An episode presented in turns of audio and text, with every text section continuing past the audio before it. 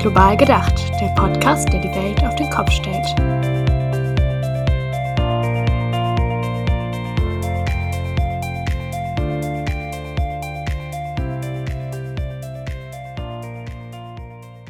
Hallo zu dieser neuen Kurzfolge von Global gedacht. Wir wollen mit ihr heute unseren Themenblock Rassismus abschließen. Zwei Folgen lang haben wir über Rassismus gesprochen, über die Begrifflichkeiten, die damit zusammenhängen und über die Erfahrungen und Reflexionen zum Thema Alltagsrassismus von unserem Gast Joseph. Darin haben wir auch klargestellt, dass wir im Team niemals von Rassismus betroffen sein werden. Damit haben wir aber auch eine Verantwortung denen gegenüber, die es sind. Joseph hat in der letzten Folge appelliert, man solle nicht nur nicht rassistisch sein, sondern es gehe auch darum, sich antirassistisch zu verhalten. Genau deshalb möchten wir heute darüber reden, was wir Weiße dafür tun können und wie wir unser Verhalten reflektieren. Darum geht es bei Critical Whiteness, sich bewusst zu machen, welche Privilegien man als Weiße hat und was unser Weißsein mit Rassismus zu tun hat.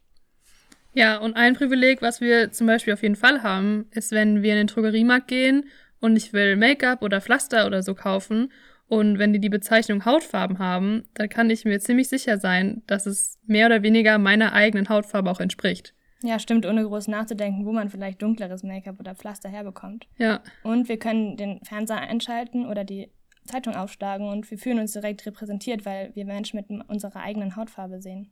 Ja, und wenn Schwarze oder People of Color in Filmen vorkommen, dann haben sie halt doch häufig die klassischen Rollen, sage ich mal, wie der kriminelle Migrant oder die Reinigungskraft. Ja, und es fängt auch schon in der Schule an. Im Geschichtsunterricht haben wir vermittelt bekommen, dass es Menschen unserer Hautfarbe waren, die in anderen Ländern in Anführungszeichen eine Zivilisation erschaffen haben. Eine Betrachtungsweise, die sehr eurozentrisch ist, also die westliche Gesellschaft als Maßstab nimmt. Damit ausgeklammert, dass verschiedene Gesellschaften sich auch ganz unterschiedlich entwickeln können und das auch gut so sein kann.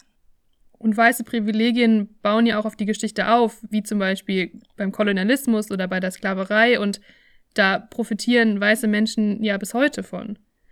Natürlich bedeutet aber auch, weiße Privilegien zu haben, nicht, dass das Leben von weißen Menschen nicht auch schwer sein kann. Klar gibt es da auch viele Probleme, die auftreten können. Es bedeutet aber einfach, dass die Hautfarbe nicht noch ein Punkt ist, der es noch schwerer macht. Zum Beispiel bei der Job- oder Wohnungssuche kann eine andere Hautfarbe oder ein fremdklingender Name den Leuten einige Chancen echt nehmen. Gleichzeitig geht es bei Critical Whiteness auch darum aufzuzeigen, dass auch weiße Menschen eine Hautfarbe haben. Denn auch Weißen werden aufgrund ihrer Hautfarbe Eigenschaften zugeschrieben, jedoch haben diese Zuschreibungen eine privilegierte Sonderrolle im Gegensatz zu denen, die andere Hautfarben erfahren. In dem Zusammenhang ist halt auch die Aussage, ich sehe keine Farben, echt problematisch, weil sie halt genau Teil dieses Problems ist. Denn Rassismus kann nicht überwunden werden, indem man ethnische Merkmale einfach in Anführungsstrichen übersieht. Denn optische Unterschiede zwischen Menschen sind halt einfach ein Fakt. Und wenn Weiße so tun, als gäbe es diese nicht, dann kommen wir bei der Überwindung von Rassismus keinen Schritt weiter. Im Gegenteil. Denn damit werden genau diese Erfahrungen von BIPOC durch weiße Menschen erneut ausgeblendet. Genau damit verbunden ist ja auch eigentlich ein großes Problem, das im Zuge der Black Lives Matter-Proteste der letzten Monate aufkam. Da wurden Rufe laut, die fragten, warum es denn nicht All Lives Matter heißt. Dabei wollen die Schwarzen ja gar niemandem absprechen, dass deren Leben zählt. Trotzdem ging es in diesem Moment nicht um alle Menschen, sondern eben um die Schicksale der Schwarzen, die diejenigen sind, die unter Rassismus und Polizeigewalt in den USA leiden. Das Problem in Deutschland ist auch oft, dass Diskussionen um Rassismus häufig sehr moralisch und emotional aufgeladen sind. Das macht zielführende Gespräche einfach schwierig. Die Vorstellung von Rassismus ist hier eng mit den Begriffen Neonazi, Hakenkreuzen oder AfD, NPD verbunden, das ist jedoch nur die Spitze des Eisbergs. Zu Rassismus gehören auch kulturelle Aneignungen, wie zum Beispiel rassistische Kostüme an Fasching anzuziehen oder rassistische Witze bewusst zu überhören oder sich nicht aktiv dagegen auszusprechen. Oder auch schlechtere Berufschancen für nicht weiße Menschen, wie Christina eben schon angemerkt hat. Oder der sogenannte White Savior Komplex, beispielsweise bei Freiwilligenarbeit in Ländern des globalen Südens. Viele weiße Menschen sagen auch, dass sie keine Rassisten sind, was bestimmt ganz oft auch stimmt. Was aber eher zutreffend wäre, ist, dass sie nicht beabsichtigen, rassistisch zu sein oder zu handeln, denn Rassismus wird halt oft mehr so mit dem in Anführungsstrichen Klischee-Nazi in Verbindung gebracht als mit einem selbst. Wenn man aber dann doch irgendwann sieht, dass Rassismus im Kleinen und auch bei einem selbst anfangen kann, kann man darüber nachdenken, wie man mit seinen weißen Privilegien richtig umgeht. Ich denke, wichtig ist es da in einem ersten Schritt, sich überhaupt seiner Privilegien bewusst zu werden. Und erst wenn ich mir selbst meiner eigenen Privilegien bewusst bin, kann ich ja dann auch den nächsten Schritt machen und mein Umfeld, wie zum Beispiel Familie oder Freunde, darauf aufmerksam zu machen, welche Privilegien auch sie haben. Und wenn sich Menschen rassistisch behandelt fühlen, dann sollten wir zuhören und nicht dagegen argumentieren. Denn wir können uns nur bedingt in ihre Lage hineinversetzen und wir müssen respektieren, wie sie sich fühlen. Antirassistisches Verhalten beginnt mit diesen Dingen, es geht aber auch weiter. Zum Beispiel sollten wir uns immer wieder daran erinnern, dass wir aktiv gegen rassistische Ungerechtigkeiten angehen sollten, wenn wir sie beobachten.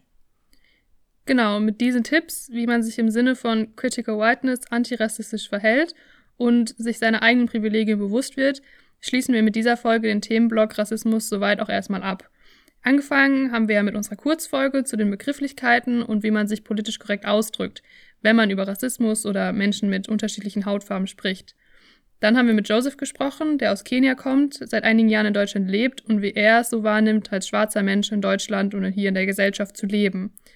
Dabei haben wir aber auch wieder gesehen, wo Wissenschaft und Alltag manchmal einfach komplett aneinander vorbeigehen, denn in unserer Begriffsfolge haben wir ja gesagt, dass es richtig sei, nicht weiße Menschen als People of Color zu bezeichnen und dass dieser Begriff auch in der Wissenschaft häufig benutzt wird. Joseph sagte uns dann hingegen, dass er sich persönlich mit diesem Begriff nicht wohlfühlt, weil er selbst findet, dass man alle nicht weißen Menschen nicht in einen Topf schmeißen kann oder sollte. Nachdem wir uns also damit beschäftigt haben, wie es anderen Menschen mit dem Thema geht, wollen wir jetzt unsere eigene Position als Masifunde überdenken. Als nächsten Block haben wir nämlich das Thema globales Lernen, mit dem wir uns bei Masifunde sehr stark beschäftigen. Dazu werden im November und im Dezember zwei Folgen kommen mit interessanten Gästen, die ExpertInnen in dem Bereich sind oder sich gerade darin neu einarbeiten. Wir hoffen wie immer, dass euch die Folge gefallen hat und wenn ihr Feedback habt, dann schreibt uns doch gerne eine Mail an podcast.masifunde.de oder schaut bei Masifunde auf Instagram vorbei. Wir als Podcast-Team freuen uns schon auf den nächsten Themenblock und auch darauf, dass ihr uns dann auch wieder zuhört.